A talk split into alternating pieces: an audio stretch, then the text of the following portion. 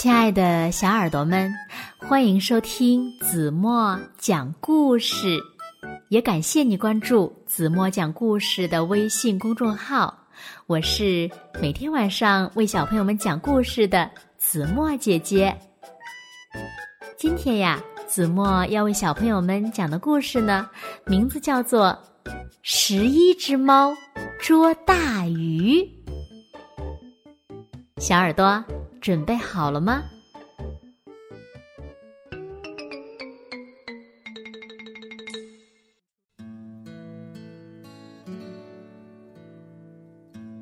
喵喵，那里有一条鱼，有小鱼，有小鱼哦！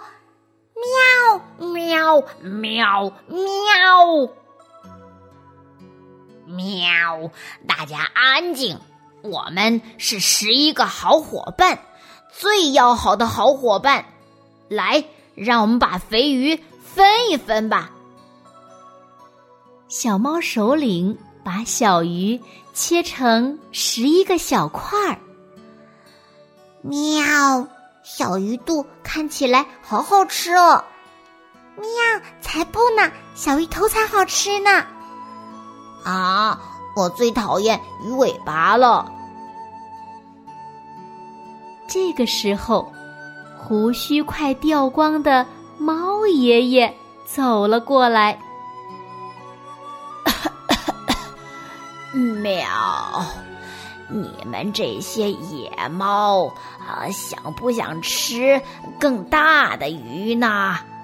如果呀，你们都是勇敢的小猫，那么就跟我来吧。在很远很远的那座山后面呐，有一片好大好大的湖，湖里面呢住了一条像怪物一样的大鱼呀。喵。喵喵喵喵！如果我们抓到了那条大怪鱼，就可以饱餐一顿了。喵！对呀，不管它是什么样的大怪鱼，只要我们一起努力，一定可以抓到它的，对不对？于是，十一只小猫出发了。它们翻过小山，越过原野。一直走，一直走，终于看见大湖了。喵，好宽呐，好大呀，就像大海一样。十一只小猫会遇到什么事情呢？他们一起建造了一艘木筏。还在桅杆上挂起了风帆，汽油桶和绳子也都搬到了木筏上，然后十一只小猫就往大湖出发了。白天有太阳公公照顾他们，晚上呢，则有月亮姐姐来陪伴。太阳落下去。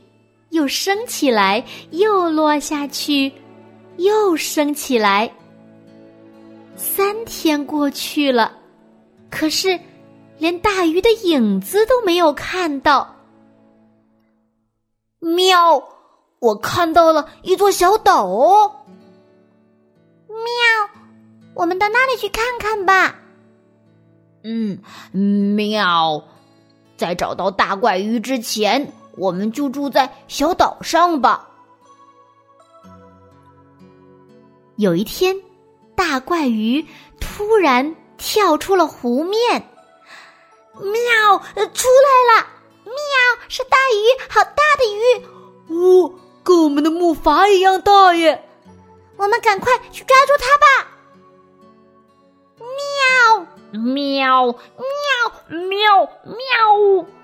哐！呼啦！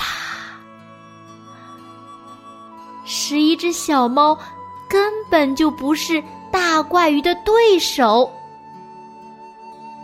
喵！喵！我还从没见过那样的怪鱼呢。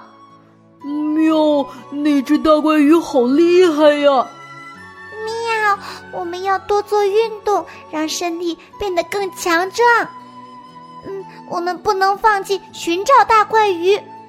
那谁有更好的办法可以抓住它吗？太阳公公在天空中照耀着，大怪鱼把头钻出水面，一直唱着小时候听过的儿歌：“睡吧布娃娃？谁把小宝贝？”喵！趁大怪鱼不注意的时候，赶快进攻吧！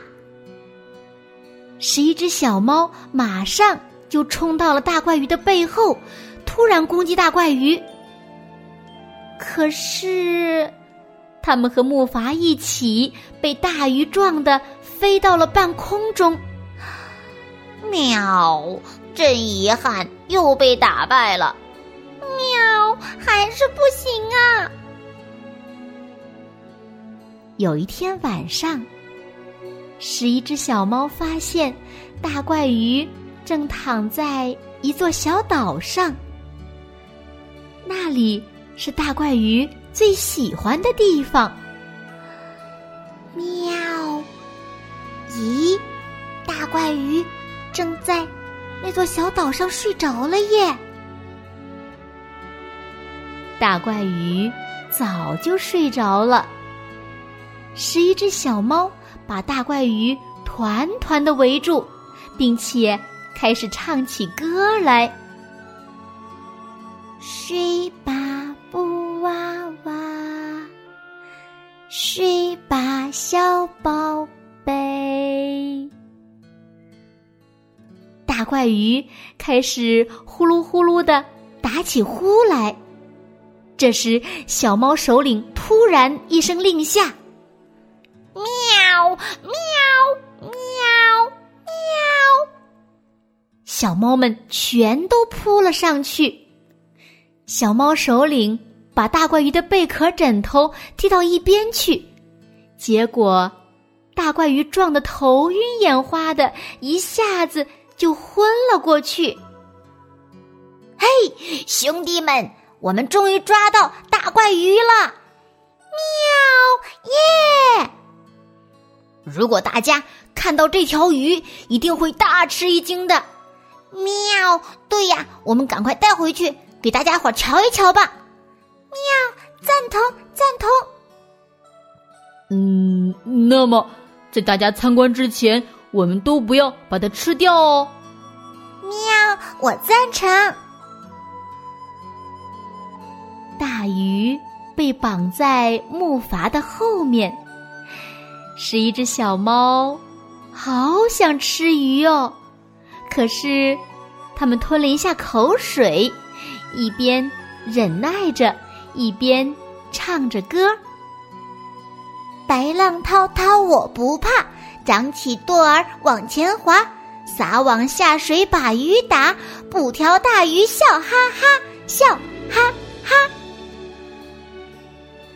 他们一边齐声唱着。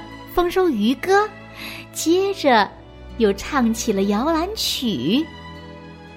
这期间呢，十一只小猫时不时的飘着后面的大怪鱼。二天晚上，湖上辽阔的天空中出现了好多好多的小星星，反射在湖面上，闪闪发光。可是，突然间，飘来了一大片乌云，整个湖都变得黑漆漆的。天亮了，啊！小猫们把大怪鱼吃光了，十一只小猫全都变成了大肚肚，圆的。像狸猫一样的大肚肚猫。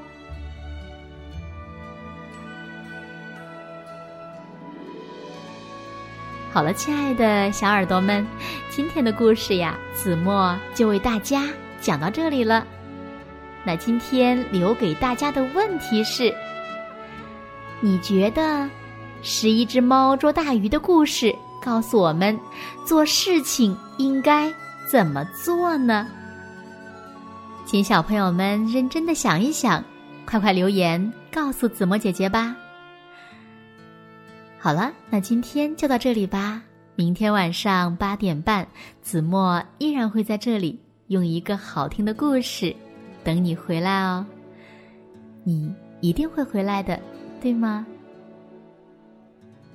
好了，现在睡觉时间到了，请小朋友们轻轻的闭上眼睛，一起进入甜蜜的梦乡啦。完喽。睡觉，夜晚游荡，不是，